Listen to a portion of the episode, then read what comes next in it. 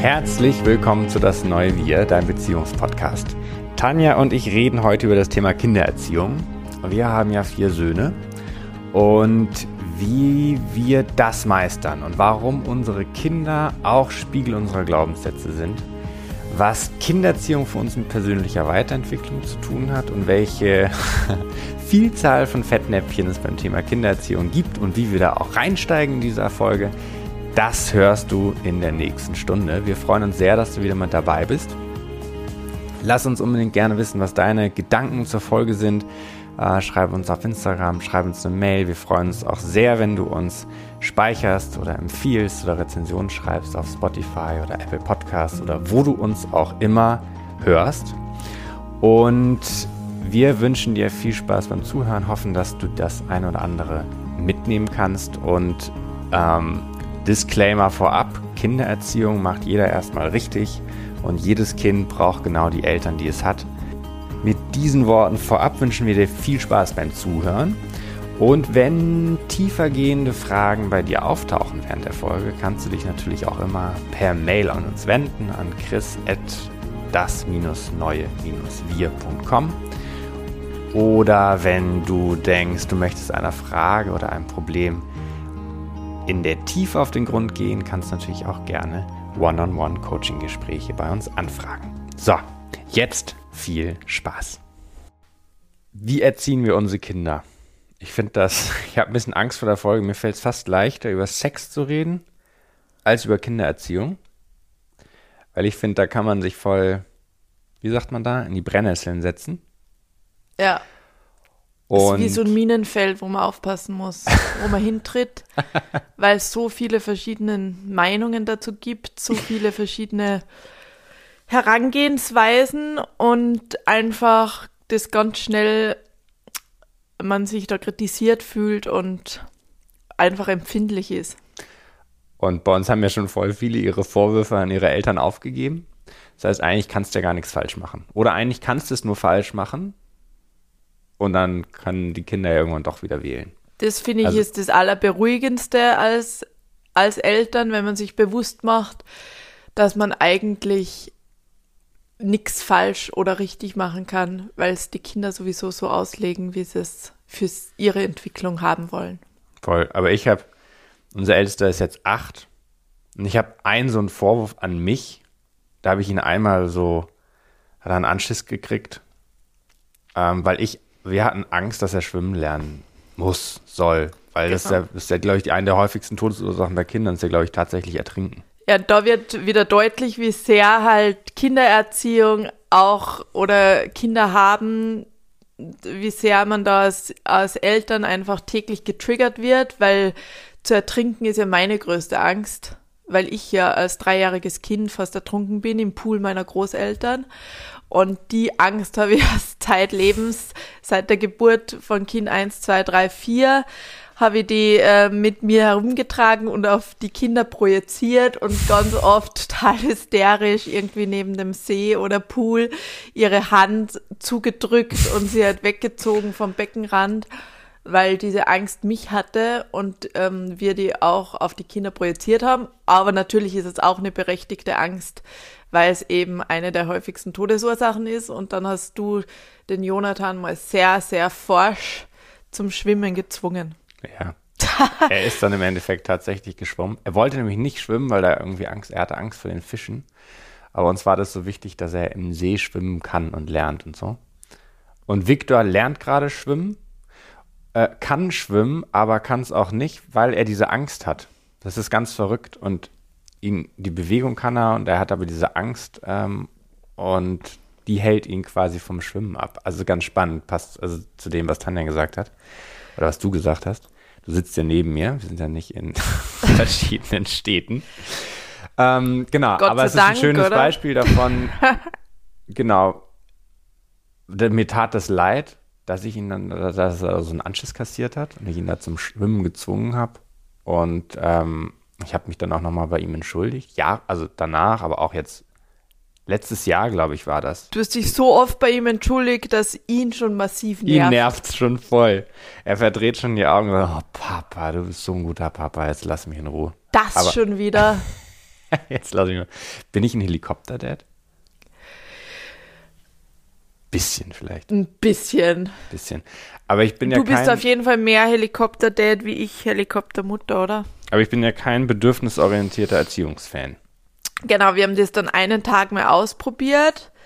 Ähm, Also warte mal kurz, lass den Satz mal so stehen, weil wir sind ja in Berlin. ja, Ähm, Freiheit und das ist ja schon voll en vogue. Bedürfnisorientierte Kindererziehung. Und, auch gewaltfreie Kommunikation gewaltfreie ist ja so ein. Schlagbegriff. und in Diskussionen sage ich dann immer erstmal provokant, ich bin auch für gewaltvolle Kommunikation und ich bin auch für nicht bedürfnisorientierte, eigentlich für bedürfnisorientierte Eltern, die auch auf ihre Bedürfnisse achten. Weil in dem Moment, wo du nur auf die Bedürfnisse des Kindes achtest, musst du ja ständig selber deine Grenzen überschreiten. Insofern, ähm, und du hast es ganz schön gesagt, was ist schon das Gegenteil von gewaltfreier Kommunikation? Der Begriff ist an sich schon so verstörend, finde ich, oder missführend. Ja, der ist halt schon gewaltvoll, weil Gewalt ja drinnen steckt. In dem Begriff gewaltfrei. Und die Frage wäre, was dann die Auflösung wäre und die Synthese. Und der dritte Begriff, und das wäre ja sowas wie authentische Kommunikation. Und da finde ich es eben auch ganz wichtig, dass die Kinder, also dass man den Anspruch an sich als Eltern loslässt, immer alles richtig und perfekt machen zu müssen und die Kinder so mit Samthandschuhen angreifen sollte, im besten Fall. Und, und, ähm, und dass die Kinder einfach auch lernen und sehen, ah, okay, Mama und Papa sind auch nur Menschen, die sind nicht perfekt, das sind nicht äh, irgendwie Ko König und Königin, die man auf den Sockel heben sollte und muss, sondern die sind fehlbar, die sind unperfekt, die haben schlechte und gute Tage und wenn man das transparent mit den Kindern kommuniziert, ah, okay, es tut mir leid, ich habe dich gerade mega angefahren, du, ähm, das hat bei mir das und das ausgelöst und mir geht's heute einfach nicht gut, dann sind die Kinder die Ersten, die das nachvollziehen und verstehen und sagen, nicht zu schlimm und alles gut. Also die wollen dir auch immer verzeihen. Wobei wir uns ja auch nicht, also das finde ich auch voll die wichtige Qualität, äh, sich als, als Eltern sozusagen Fehler zugeben und sich entschuldigen bei den Kindern. Wobei wir uns ja nicht für jeden Anschiss entschuldigen. Ich finde, manchen haben es auch einfach verdient. das klingt jetzt so hart. Aber ähm, was ja im bedürfnisorientierten oder in dieser gewaltfreien Kommunikation nicht erlaubt ist, ist ja dieses wenn dann. Wenn du das und das nicht machst, dann gibt es eine Konsequenz. Und ich, da bin ich ja schon voll der Fan von, von Konsequenzen und Bedingungen, weil ich ja finde, so wie in einer Partnerschaft auch, gibt es ja auch Bedingungen aneinander, finde ich, gibt es bei Kindern auch. Ich finde es voll wichtig, dass man, die, dass man sich auch in gewisser Weise auf Augenhöhe betrachtet und sagt, ähm, was ist das, was du tun musst, damit wir hier eine gute Zeit haben können? Weil wir geben ja voll viel in die Beziehung mit unseren Kindern rein. Ich meine, ich veranstalte wahnsinnig viel mit denen und spiele mit denen und bringe denen Sachen bei. Und wir machen Weltreisen und verbinden Arbeiten und Familie, also verbringen einfach viel Zeit miteinander.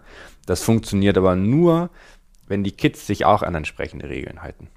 Insofern und nicht über wenn-dann-Formulierungen auch zu arbeiten, heißt ja, dass man so ein Grundgesetz des Universums, nämlich dass es Konsequenzen deines Handelns gibt, dass man das ausklammert. Und ich finde es total schwierig, Kinder davon zu befreien, dass das Handeln und Denken und Fühlen Konsequenzen hat. Ja, und da kann man auch den Standpunkt einnehmen, dass sie also komplett ohne Konsequenzen zu erziehen, dass das dann dazu führt, dass sie halt unvorbereitet in die Welt gestoßen werden und da die Welt funktioniert einfach mit Konsequenzen und Bedingungen und dass es dann gewaltvoll ist, sie nicht darauf vorzubereiten.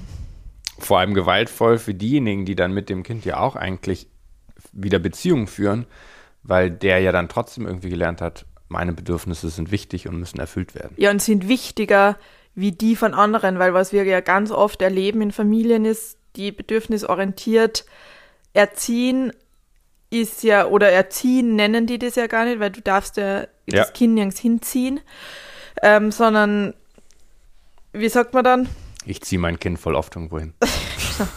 Sie uns aber auch. ja, stimmt. Also beruht auf Gegenseitigkeit.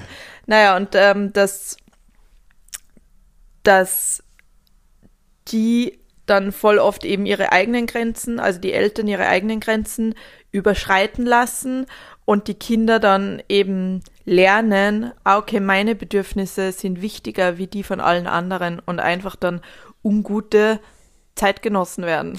Gute Zeitgenossen. Und ich habe das in irgendeiner Folge, habe ich das schon mal gesagt, dieses Beispiel, als Jonathan bei dir stand mit seinen, weiß nicht, drei Jahren, immer gesagt, Mama, Mama, Mama, und du hast einfach nicht reagiert. Und äh, ich gedacht habe, ey, was ist denn mit der los? Warum wendet sie sich dem nicht zu?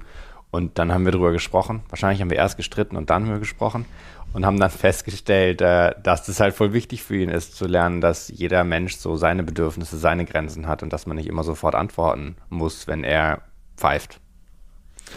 Und ähm, zum Thema Streit finde ich auch richtig wichtig, mal zu sagen, dass wir, haben wir glaube ich schon, aber nochmal unterstrichen, dass wir vor den Kindern streiten. Also, weil das gehört ja auch zur Kindererziehung. Was lebst du den Kindern vor, wie Beziehung auch funktioniert?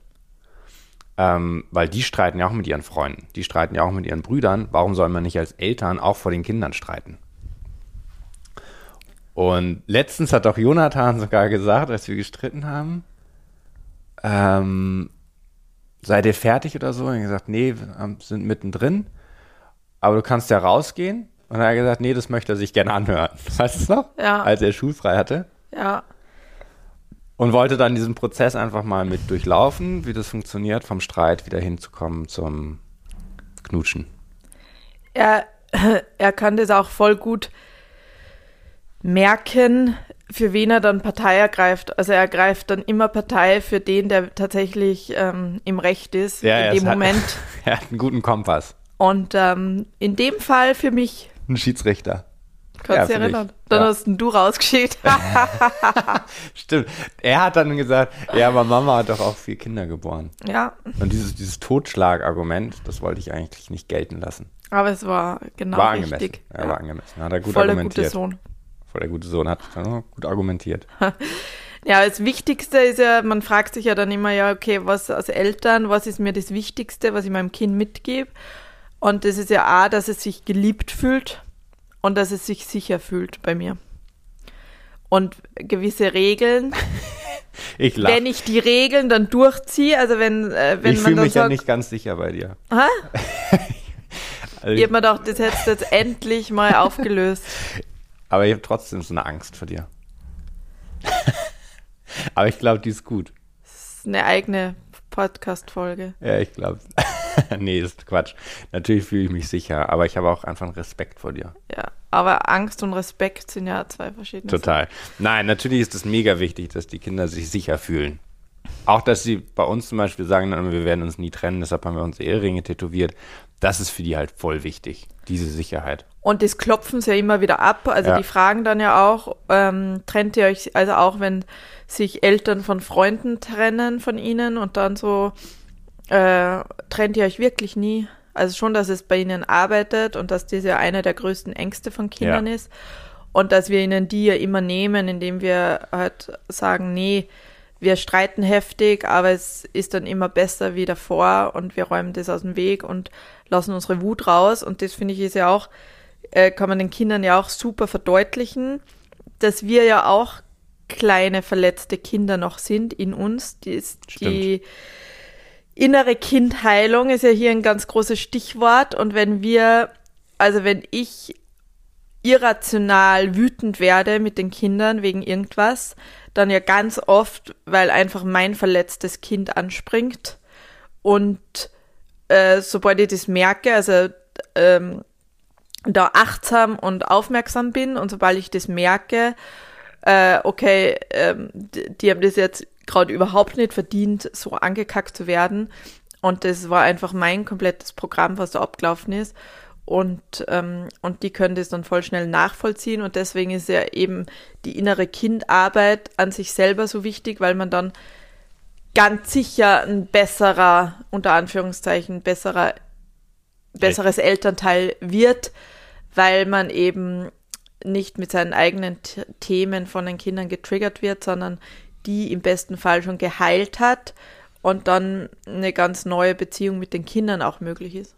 Ja, wobei wir natürlich weit von Heilung entfernt waren, äh, als wir Kinder bekommen haben. Das schließt sich nicht aus. Und auch, ähm, wütend zu sein.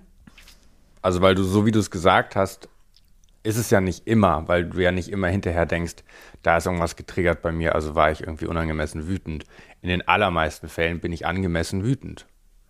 Wenn wir irgendwas vereinbaren, ähm, weil wir los müssen und die sich nicht fertig machen oder so, ähm, die sich nicht an die Regeln halten, dann gehen wir einfach nicht los.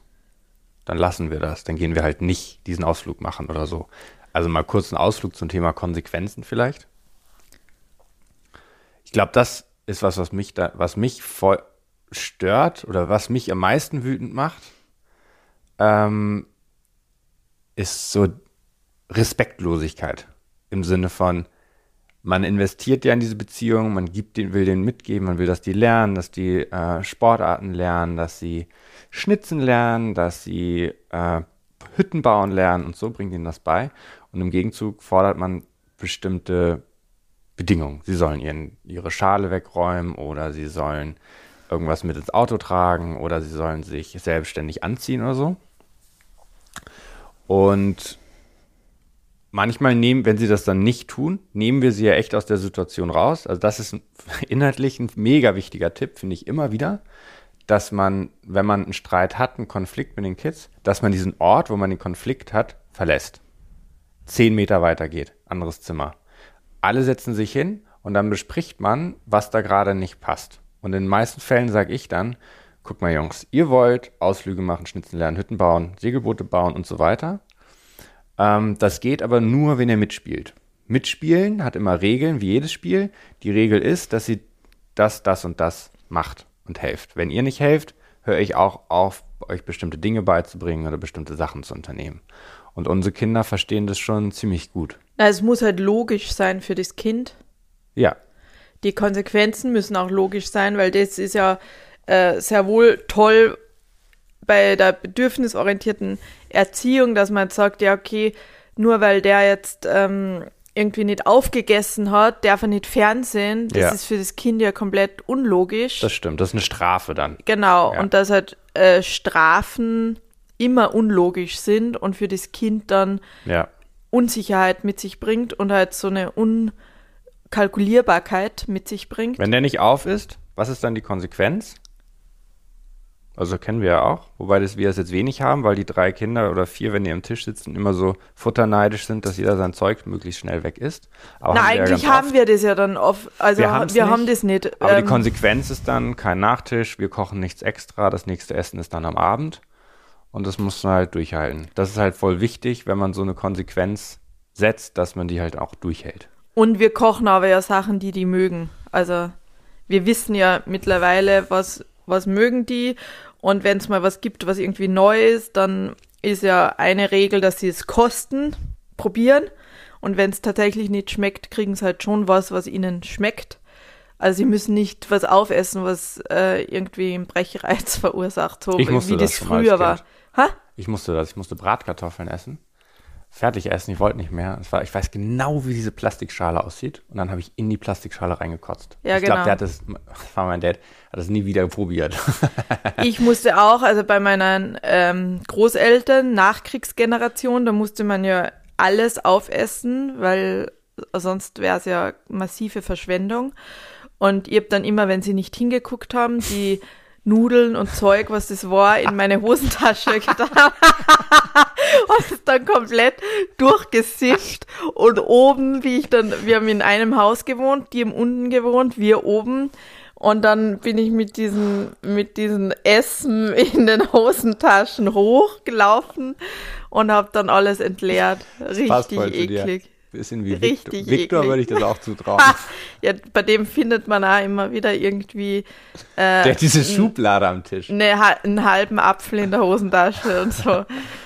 Also, genau, also das finde ich voll wichtig, dass das für die Kinder logisch nachvollziehbar ist und dass man den Kontext oder die Meinung über seine Kinder hat, dass sie eigentlich gerne kooperieren.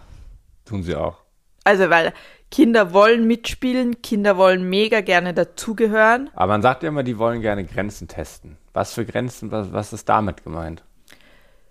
Genau. da sagt man ja, die testen Grenzen, um sich sicher zu fühlen. Letztlich testen sie ja, ob das Regelsystem, was existiert, ob man das einfach willkürlich verändern kann oder ob das vereinbart und gesetzt ist.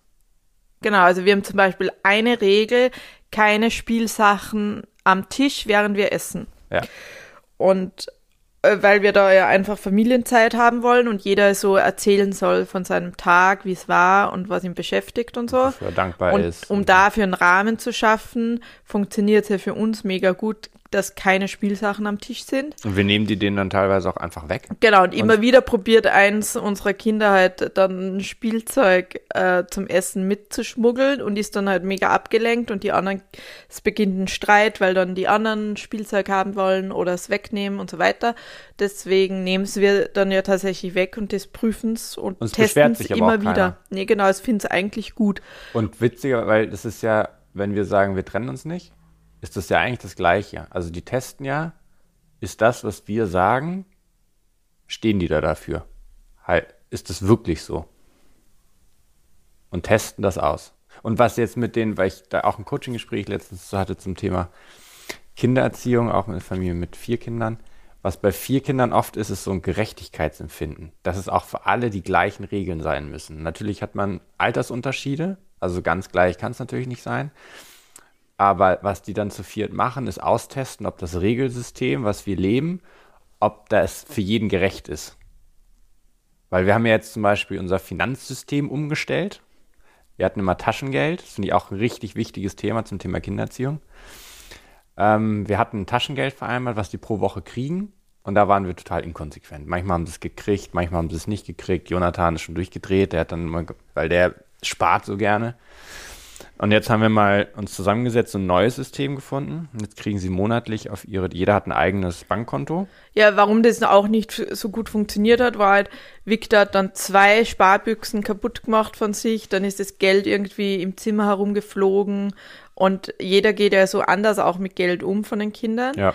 Deswegen auch zum Thema Erziehung ist ja schon auch, dass einfach jedes Kind so krass anders ist und du nicht sagen kannst, Schema F funktioniert für alle Kinder und, und das ist irgendwie das Beste, sondern dass ja, ich glaube, jedes Kind die Eltern hat, die es braucht in der Naja, Form für die Punkt. Seelenentwicklung Ja. und also in den allermeisten Fällen und und das immer super zusammenpasst, Eltern und Kind, und dass man als Eltern äh, das Kind immer besser kennenlernt und dann auch immer besser auch auf die individuellen Bedürfnisse des Kindes eingehen kann. Also doch, Wie? auf die Bedürfnisse eingehen. Ja, sicher. Nee, auf jeden Fall. Und deshalb glaube ich, ist Kindererziehung auch immer so ein äh, Drahtseilakt, weil das, was für unsere Kinder ja funktioniert, für ein anderes Kind eben nicht funktioniert. Und das Einzige, was wir hier machen können, ist einfach nur zu sagen, wie wir es machen. Ähm, und dann kann man sich das vielleicht ein bisschen umbiegen oder es als Inspiration nutzen, wie, was man, wie man das selber macht und reflektieren kann. Und so. Also es geht ja nicht um richtig oder falsch, wie Ja, so machen Eingangs wir das ja gesagt. auch und was für uns ja auch super funktioniert, ist nicht, also es gibt ja bei der Kindererziehung, kommt mir vor, super viele Schubladen. Ja, und es gibt irgendwie die Schublade, die Schublade, die Schublade und da muss das so und so, so machen.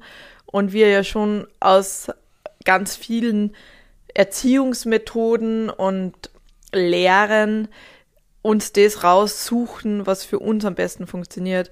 Also auch, ähm, weil ich hier das Buch gerade hier habe, das habe ich gelesen, ähm, mit Kindern wachsen, die Praxis der Achtsamkeit in der Familie von Myla und John Kabat-Zinn. Die haben ja auch gemeinsam vier oder fünf Kinder. Und das finde ich ein, ist ein richtig gutes Buch, um halt auch diese Achtsamkeit in der Familie zu etablieren. Was für uns ja auch Teile davon einfach super funktionieren. Also auch dieses, dass halt gerade Jungs dieses Kuscheln auch beim Kämpfen sich holen. ja, Also dieser Körperkontakt.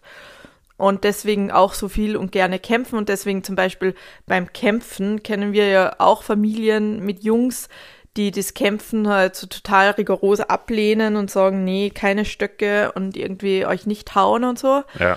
Und beim Kämpfen sind ja wir mega äh, liberal und sagen ja, äh, bitte macht's. Die tun sich verrückterweise nie weh. Das war ja die Regel, die wir am Anfang eingeführt haben. Das bestimmt, dass man das, die finden ja Ninjas und Samurai und alles so toll. Äh, und dass man da die Regel hat, weil das ist ja tatsächlich so, dass man sich im, im Kampf, im Übungskampf, beim Karate oder so, auf keinen Fall wehtut. Und das war immer die Grundregel und die halten sie tatsächlich ein. Also natürlich schreien die mal, dass sie sich wehtun, aber da geht es dann nicht ums Wehtun, sondern da geht es irgendwie wie eine Vorankündigung. Natürlich weint dann mal einer, aber nicht, weil er sich wehgetan hat, wirklich. In 99 Prozent der Fällen. Genau, und die könnten ja jeden Tag, wollen die ja am liebsten mit mir kämpfen. Im großen Bett mittlerweile, das ist ja jetzt der 3 gegen 1. Also wird jetzt schon äh, ganz schön anstrengend für mich. Es war früher leichter, weil Jonathan mit 8 einfach schon ganz schön Power hat. Aber Sag's ehrlich, du hast keine Chance mehr. keine, keine Chance mehr. Und, äh, aber denen tut das so gut. Und so ausgeglichen. Und wir haben ja so Nerf-Pistolen gekauft. Wer sie kennt, ähm, wird, ein, wird ein Schmunzeln haben jetzt. Und dann machen wir so ähm, eine halbe Stunde Nerf-Schlachten bei uns zu Hause und schießen uns ab mit den Dingern. Und sowas macht denen so krass viel Spaß und führt halt voll zur Nähe. Aber ich möchte gerne noch trotzdem kurz nochmal das Geldthema besprechen. Ja, genau, da Weil da, da, haben wir in letzter Zeit so viel Zeit und Gedanken reingesteckt und ich finde, wir haben eine richtig coole Lösung für uns gefunden, weil das mit dem Taschengeld ja nicht funktioniert hat. Und irgendwie fanden wir das immer komisch, warum schenkt man eigentlich seinem Kind einfach so Geld? Und damit meine ich nicht das Geld, die haben jeder ein eigenes U18-Konto, wo wir jeden Monat Geld drauf überweisen, so als Vermögensbildung. Super. Aber dass sie einfach Geld geschenkt bekommen, um sich davon Sachen zu kaufen, fanden wir immer irgendwie komisch. Und jetzt haben wir ein super System, die können sich das verdienen. Also Jonathan hat jetzt, macht einmal so einen Laden unten auf der Straße oder macht so Kunststücke mit so einem Stock vor und hat jetzt letztens irgendwie 5 Euro bekommen von einer Frau. Also der verdient sich sein Geld. Und dann haben wir das eigentlich auf unseren Alltag auch übertragen. Also Ragnar zum Beispiel, der Klein, der ist jetzt drei, der kann ja schon Kuchen backen. Und dann kriegt er, weil wir haben dann für ein Kita-Fest Kuchen gebacken, dann kriegt er da 10 Cent für. Oder Jonathan Müll runtertragen. Oder Viktor passt aufs Baby auf oder Spülmaschine ein, ausräumen, solche Geschichten. Sodass man dann am Schluss auf einen Betrag kommt, monatlich, der dem entspricht, was wir ihnen sonst geschenkt hätten, aber wo sie irgendwie lernen, sie müssen für Geld was tun. Weil das ist ja das gleiche wie mit diesem wenn, dann, dein Verhalten hat Konsequenzen. Wenn du etwas tust, kriegst du dafür Geld. Wenn du einen Beitrag leistest, bekommst du dafür einen finanziellen Reward. So ist es ja in der realen Welt einfach auch. Und das funktioniert super. Und, deshalb, und seitdem wir das eingeführt haben, sparen die total gerne und haben irgendwie ein ganz neues Bewusstsein für Geld. Das finde ich richtig cool. Ja, jetzt, wo es halt älter sind. Also Jonathan wird ja neun, Victor ist sechs und ähm, Ragi eben drei. Und jetzt verstehen es, also die zwei Großen, das ist auch nochmal ganz neu. Total. Und haben irgendwie eine neue Motivation. Und auch, also weil sie ja dann diese 10 Euro auf ihr Konto kriegen jedes Monat und wenn sie irgendwie einen größeren Wunsch haben, dann können sie es ja auch von dort kaufen. Und dann, ähm, ah, genau, und was auch cool ist, die können ja unterschiedlich viel helfen, also verdienen sie unterschiedlich viel Geld und so ist es ja mit Taschengeld auch. Umso älter du wirst, umso mehr kriegst du. Also das ist ein cooles System. Aber da ist auch, wir haben viel über Geld geredet, also was wir, Tanja und ich, wie wir, ähm, was unsere Finanzstrategie sozusagen ist, auch was Altersvorsorge angeht, was Immobilienkaufen angeht und so. Und dann war das zeitgleich, aber auch Preise fürs Coaching, welche Leistung man hat und so. Und dann zeitgleich kam das Thema bei den Kindern auf. Und das ist schon oft so, dass ähm, unter diesem Stichwort Kinder folgen gerne.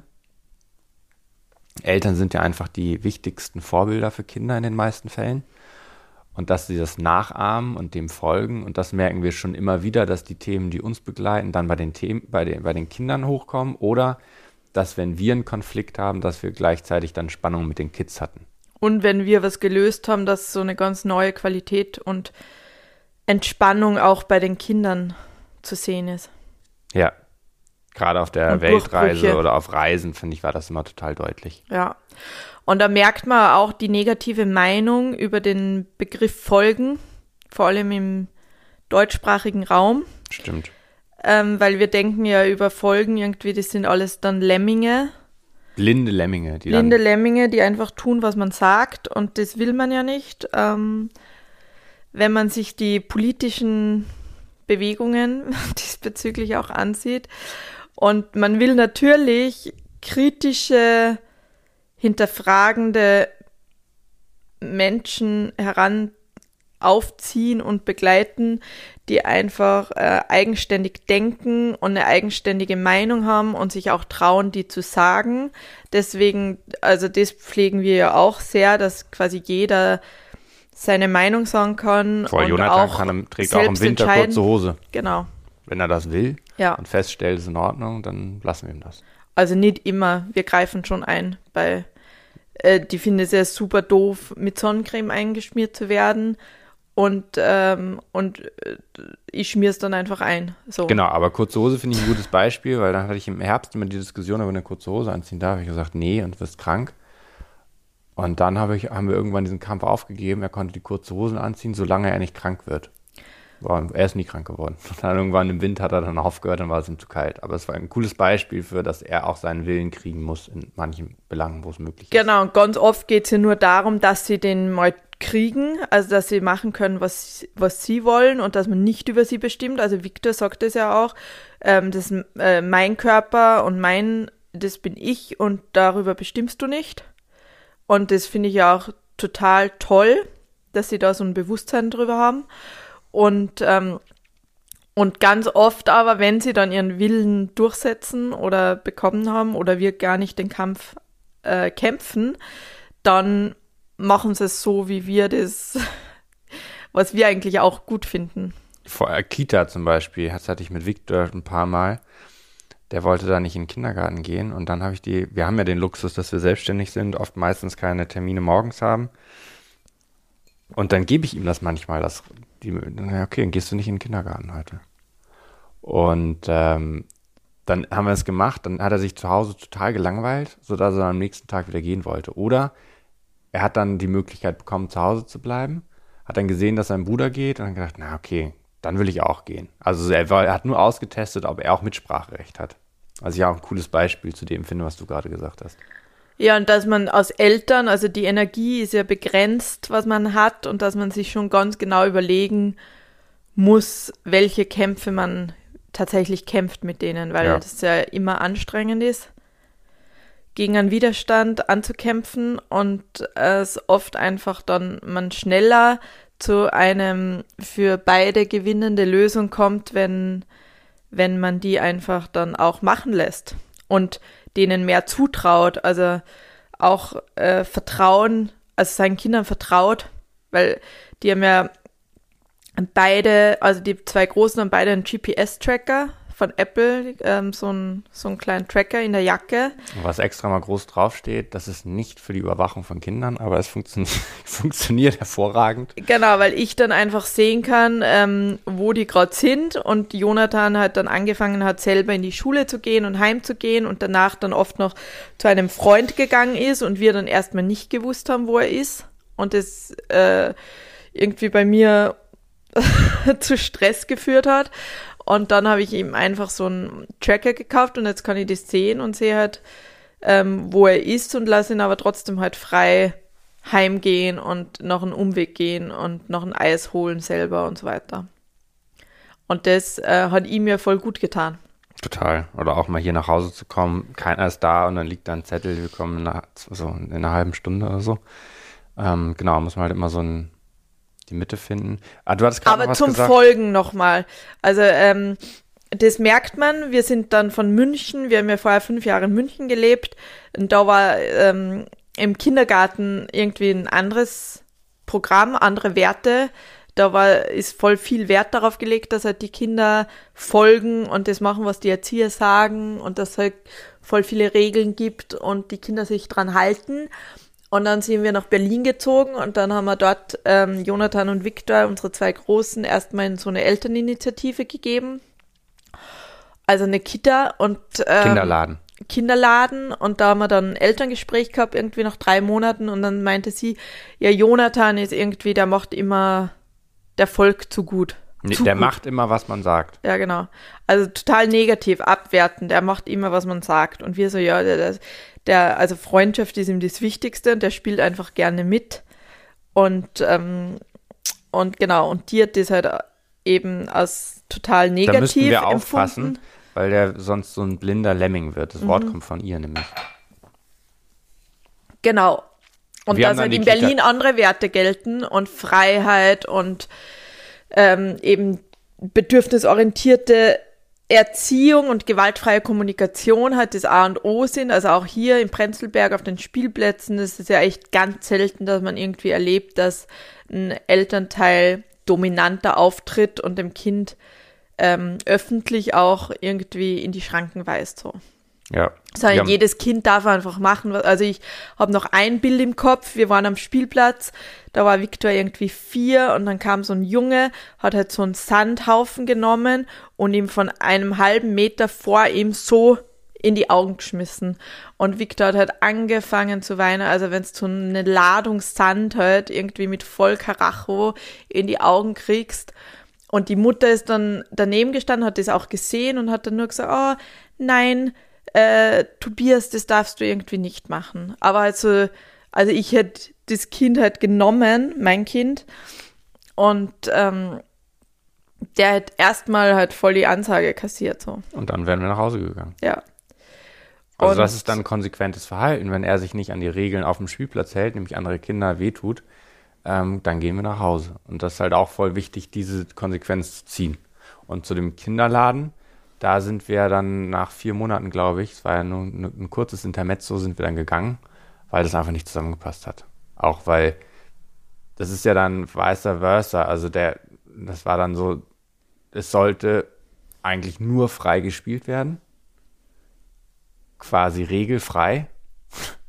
Und es war überhaupt nicht unser Ding. Also dieses einfach nur Kinder frei spielen lassen, ähm, ohne Anleitung, ohne so, das war irgendwie überhaupt gar nicht unser Konzept. Also hat zu uns, wie wir leben, nicht gepasst. Gibt ja tausend Leute, genug, also so viele Menschen, die das dann toll finden und die da auch glücklich und happy sind und das war es gar nicht. Nee, es war halt irgendwie vernachlässigend. Also weil es ich finde, es macht halt der Mix, also ein angeleitetes Spielen, irgendwie angeleitetes Basteln und dann aber wieder freispielen und der Mix, aber nur freispielen, ist halt äh, komplett vernachlässigend, finde ich. Genau, insofern zum Thema Kindererziehung mit unseren vier Söhnen, die ja auch, das jetzt mag Vorurteil sein oder nicht, aber die vielleicht an der einen oder anderen Stelle in dem Alter mehr Grenzen brauchen, möchten als vier Mädchen. Nee, anders halt. Form. Ähm, einfach weil die körperlich so aktiv sind und mir da schon vorkommt, allein weil die einfach hier mit kämpfen und so, da brauchst du andere Regeln als ich sehe das so ein Fettnäpfchen jetzt, ne? Mit, mit Söhnen und Töchtern und dass ich die Meinung habe, Töchter und Mädchen sind anders als Jungs. Äh, bestätige ich mir auch regelmäßig, wenn ich Mädchen im Restaurant am Tisch malen sitze und unsere Jungs anfangen, durch die Gegend rennen zu wollen im Restaurant. So. Und dann kann man auch nur sagen, entweder setzt euch hin oder ihr geht raus ähm, und ich hole euch, wenn es essen geht, oder wir verlassen einfach das Restaurant. Das habe ich noch nie gesehen, dass diese Diskussion jemand mit einem Mädchen geführt hat. Ich führe die ständig mit meinen Söhnen und sehe auch das mit anderen Eltern mit Söhnen, aber also mag Vorurteil sein oder nicht, aber tendenziell würde ich schon sagen, dass Söhne da mehr Grenzen herausfordern, als Mädchen das manchmal tun. Und ich habe keine Ahnung, wie das mit Kindern älter als acht ist, weil das äh, ist natürlich auch nochmal ein ganz eigenes Kapitel. Ja. Aber ich habe dir zur Geburt von Ragnar, glaube ich, eine goldene Trillerpfeife geschenkt. Ja. Die konnte man so umhängen. Äh, symbolisch. Die muss ich mal wieder aktivieren. Der Coach. Ja, läuft doch gut. Genau, möchtest du noch was Abschließendes zum Thema Kindererziehung sagen? Ja, dass ich es eben ganz wichtig finde, dass man halt selber als Eltern sich selbst immer wieder reflektiert und auch kritisch reflektiert und hinterfragt, warum man gewisse Sachen macht. Und wenn man merkt, dass was dysfunktional ist und dass das Kind halt irgendwie einen nur nervt und aufregt, dass es halt dann meistens nichts mit dem Kind zu tun hat, sondern mit einem selber. Und wenn man dann seine Themen löst, dass das Kind eben ganz oft dann folgt. Ja, das finde ich auch einen wichtigen Punkt. Also meine alte Glaubenssätze, ich bin nicht gut genug, war gerade in den ersten Jahren, als wir Jonathan hatten, schon auch verrückterweise dann einfach ein Thema, was mich bei Jonathan getriggert hat und was er mir auch wieder gespiegelt hat. Er hat dann geschwankt zwischen, er ist der beste Fußballspieler der Welt und er ist der schlechteste Fußballspieler der Welt und er kannte keinen dazwischen. Und mit jedem Jahr, mit jedem Schritt in der persönlichen Weiterentwicklung, den ich gegangen bin, ist er mir da auch gefolgt. Also ich glaube schon, dass man, also bei uns ist das zumindest so, Jonathan ist eher, ähm, in dem sehe ich mich total, du siehst dich eher in Viktor. Ja, genau. Also Viktor hat, ähm, der hat total die Gefühlsausbrüche. Manchmal schluckt er seine Gefühle aber auch total runter und kann gar nicht mehr drüber sprechen, sondern ist einfach nur wütend oder traurig. Und ähm, hat bei mir schon voll viel auch gespiegelt ähm, und aber auch halt voll die Möglichkeit, weil ich dann meine eigene Trauer, also über den Verlust meiner Eltern halt mit ihm auch nochmal erleben habe können.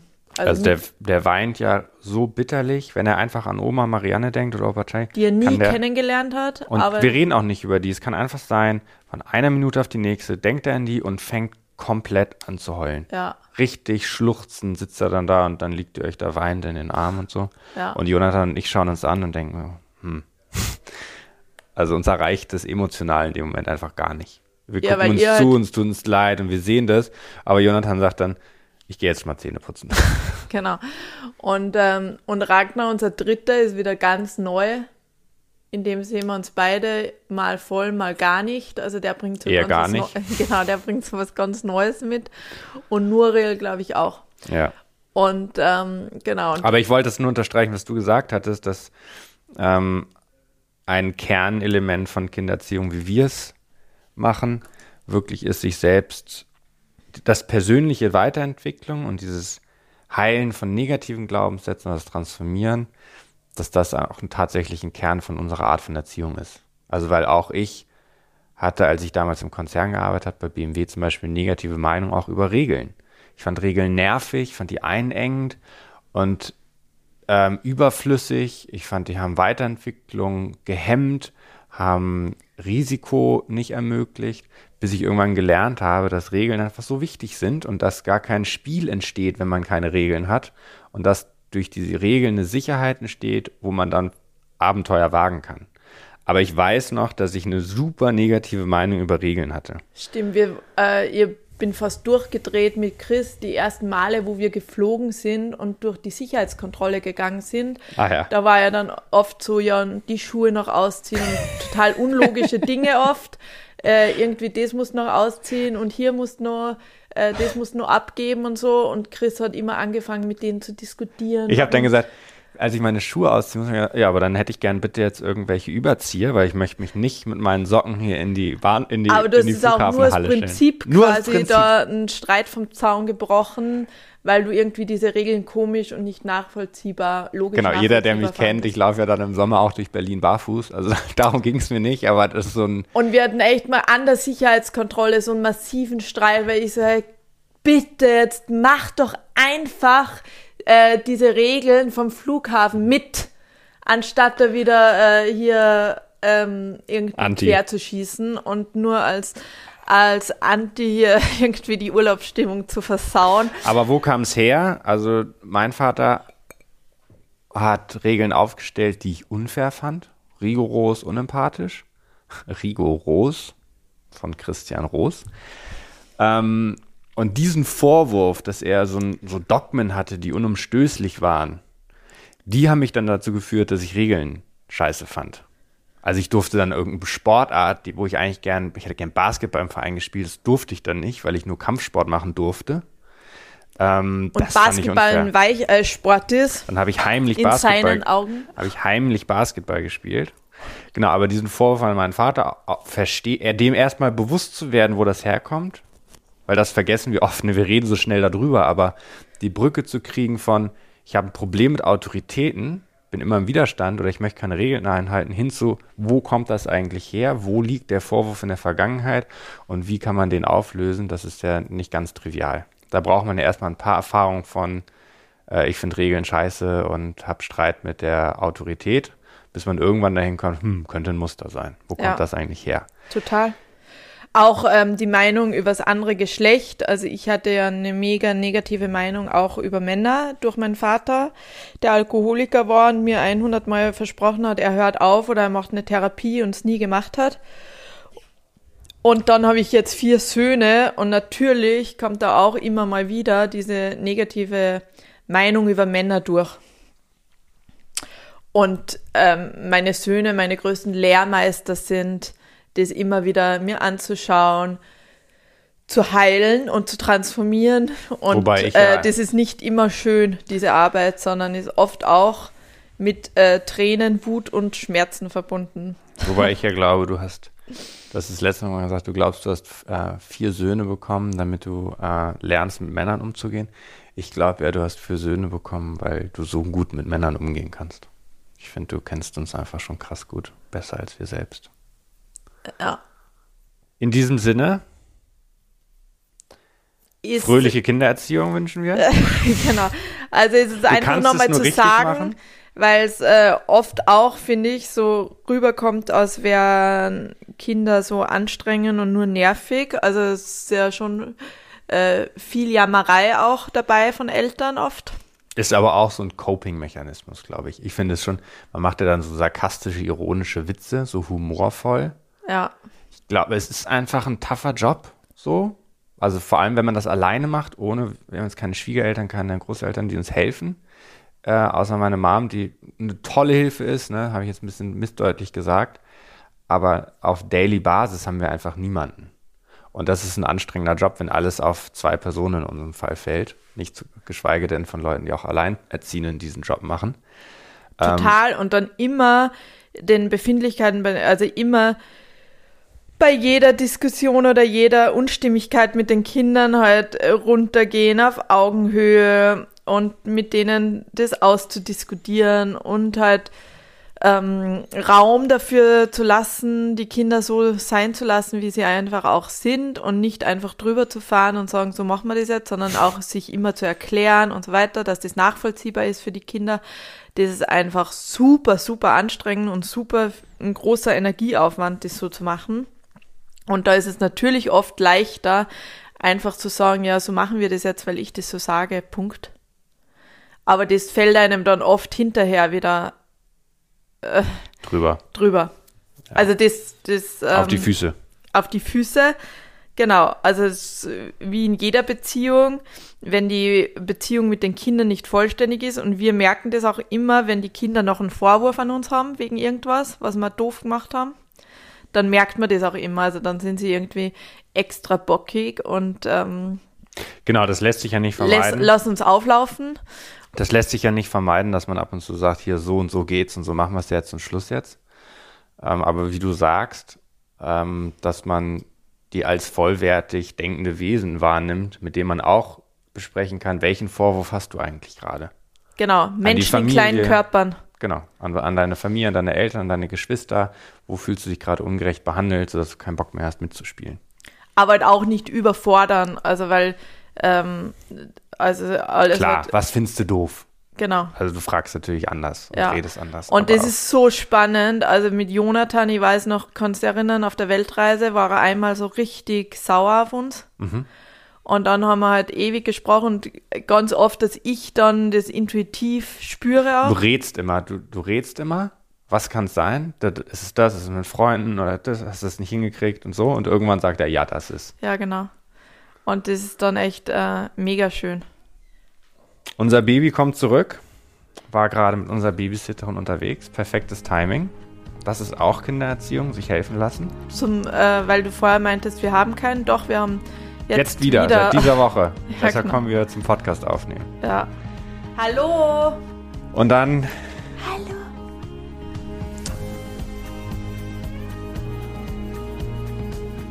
haben wir das Thema doch mal aus verschiedenen Perspektiven angeschaut. Und ähm, Da kann man auf jeden Fall nochmal in die Tiefe gehen. Also es wird dann eine zweite Folge dazu geben. Genau. Aber auch Kindererziehung ist Beziehungsarbeit und ist äh, auch herausfordernd, wenn man es so in Erfüllung machen möchte. Und lohnt sich mega, weil es ist einfach auch so eine große Möglichkeit und so ein schnelle äh, äh, Beschleuniger, um seine eigenen Themen aufzulösen. Und wenn der Spiegel, wenn dein Partner Spiegel deiner Glaubenssätze ist, so gilt das letztlich mit Kindern auch. Die sind letztlich auch Spiegel deiner Glaubenssätze. In diesem Sinne, vielen Dank fürs Zuhören. Schreibt uns gerne, es ist immer total schön, mit euch in Verbindung zu sein. Also nicht nur, dass wir sprechen, sondern dass wir auch gerne zuhören im Sinne von Nachrichten, Kommentaren, Rezensionen. Lasst uns gerne wissen, was ihr über die Folge denkt, was eure Meinungen zum Thema Kindererziehung sind. Und bis zum nächsten Mal. Danke für deine Zeit. Bis bald. Ciao. Ciao.